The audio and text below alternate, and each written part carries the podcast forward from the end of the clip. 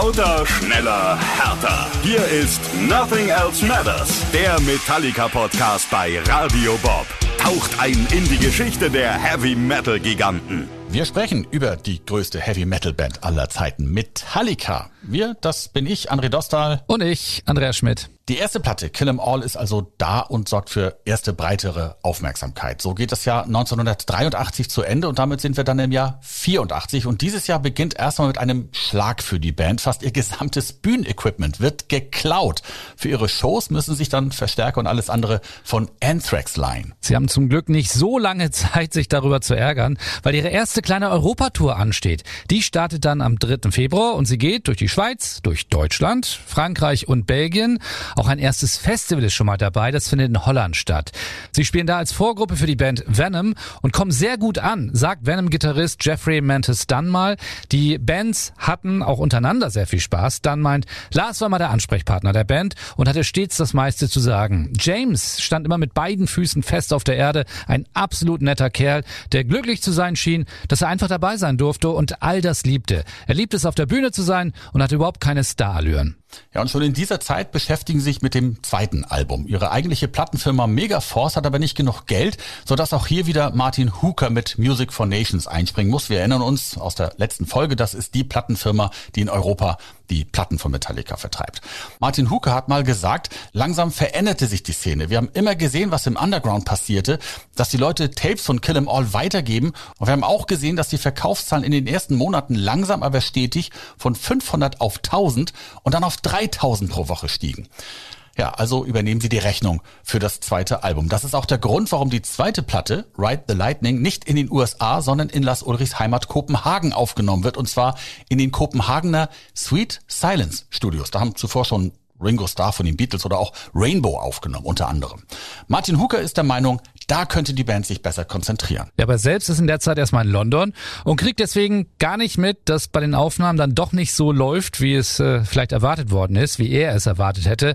Ein Grund, das Studio liegt zwar weit außerhalb der Stadt, hat aber eine eigene Kneipe. Ja, nach nur fünf Wochen hatte die Band das festgelegte Budget aufgebraucht und Martin ruft an, um zu fragen, wie es läuft. Lars sagt, keine Sorge, alles super, aber davon will er sich dann selbst überzeugen und fliegt einfach mal hin, um sich das Zwischenergebnis anzuhören und stellt fest, die Band hat gerade mal den Schlagzeugsound eingepegelt. Das gibt Stress, aber danach reißen sie sich zusammen und dann beginnen die Aufnahmen. Und die finden damals in zwei Sessions statt. Die erste im Februar und März und die zweite dann im Juni. In der Zwischenzeit wollen sie durch Großbritannien touren. Allerdings wird daraus nichts, weil das Interesse zu gering ist. So einen großen Namen haben Metallica dann doch nicht. Immerhin zwei Konzerte werden angesetzt im März im berühmten Marquis Club in London und die sind beide dann doch komplett ausverkauft, denn dort gibt es dann eine schon immer größer werdende Fangemeinde. So bekommt Metallica auch in der britischen Presse noch mehr Aufmerksamkeit. Nach der zweiten Aufnahmesession touren Metallica dann nochmal durch Deutschland und Holland als Vorgruppe von Twisted Sister und der letzte Auftritt ist dann im Juni bei einem Festival in Belgien, auf dem Motorhead die Headliner sind.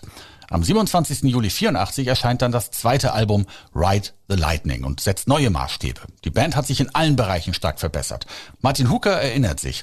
Er sagt, ich weiß noch, dass Shades damals der große Metal-Plattenladen in London war und als Ride the Lightning veröffentlicht wurde, hatten sie an dem Morgen, als die Scheibe herauskam, schon 1500 LPs mit Kassenbon fertig, weil sie wussten, wie die Nachfrage aussehen würde. Als ich hinkam, standen die Leute quer durch Soho Schlange für das Album.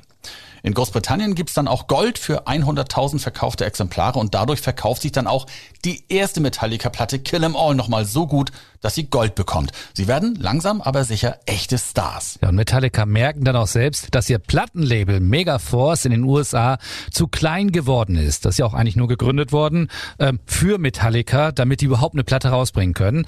Auf dem Plattenlabel ist das dann klar. Das organisiert am 3. August in New York eine Show, in der aufstrebende Bands wie Anthrax, aber eben auch Metallica vor wichtigen Leute der Plattenbranche spielen sollen. In dem Sommer entdecken dann auch die großen Plattenfirmen das Potenzial von Thrash Metal. Bei dieser Show wird unter anderem Cliff Bernstein von der Managementfirma Q Prime auf Lars Ulrich und Co. aufmerksam. Q Prime hatten sich vor einen Namen gemacht mit Def Leppard. Und auch Michael Alago entdeckt Metallica für sich. Er ist einer der wichtigen Menschen vom Major Label Elektra Records. Und die nehmen die Band dann unter Vertrag.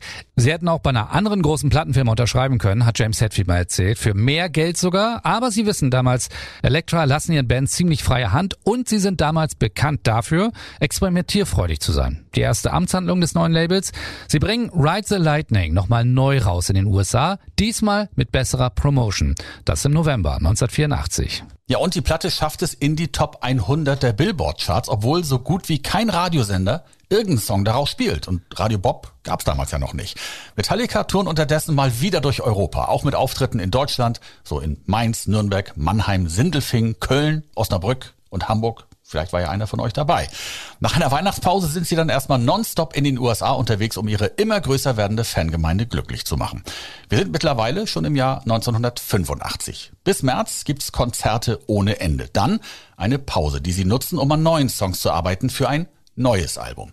Und dann gibt's schon den ersten richtig großen Auftritt beim Monsters of Rock Festival in England. Metallica spielen nach der Glam Metal Band Red und vor Bon Jovi etwas ungünstig, musikalisch gesehen. Deswegen gibt's erstmal von James Hetfield eine klare Ansage. Er sagt, wenn ihr hierher gekommen seid, um Stretchhosen und Augen-Make-up zu sehen und die Worte Oh Baby in jedem scheiß Song zu hören, so ist das hier verdammt nochmal die falsche Band für euch. Sehr schön, wäre ich gern dabei gewesen.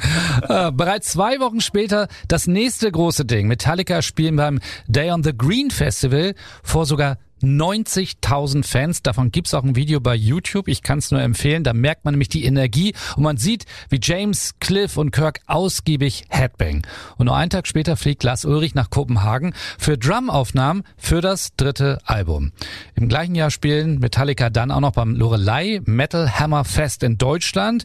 Auch das kann man sich bei YouTube in einem Video anschauen. Spektakulär, sensationell. Das sind die Worte, die da fallen. Auch die anderen Bands bei den Festivals erkennen neidlos an. Metallica spielen da schon in einer eigenen Liga und James Hetfield ist ein Frontmann und der hat die Fans absolut im Griff. Kirk Hammond sagt mal zu dieser Zeit im Bob-Interview. It was a very, very special time because it felt like that lineup of Cliff and I and James and Lars, we were peaking as a band. You know, as four musical personalities, and the music that everyone was writing was great. You know, and it was a really, really great time to be in the band because it really felt like we were hitting a creative peak with that lineup. Ja, er sagt, es war diese ganz besondere Zeit, denn es fühlte sich an, als würden wir in diesem Line-up Cliff und ich, James und Lars als Band einen Höhepunkt erreichen.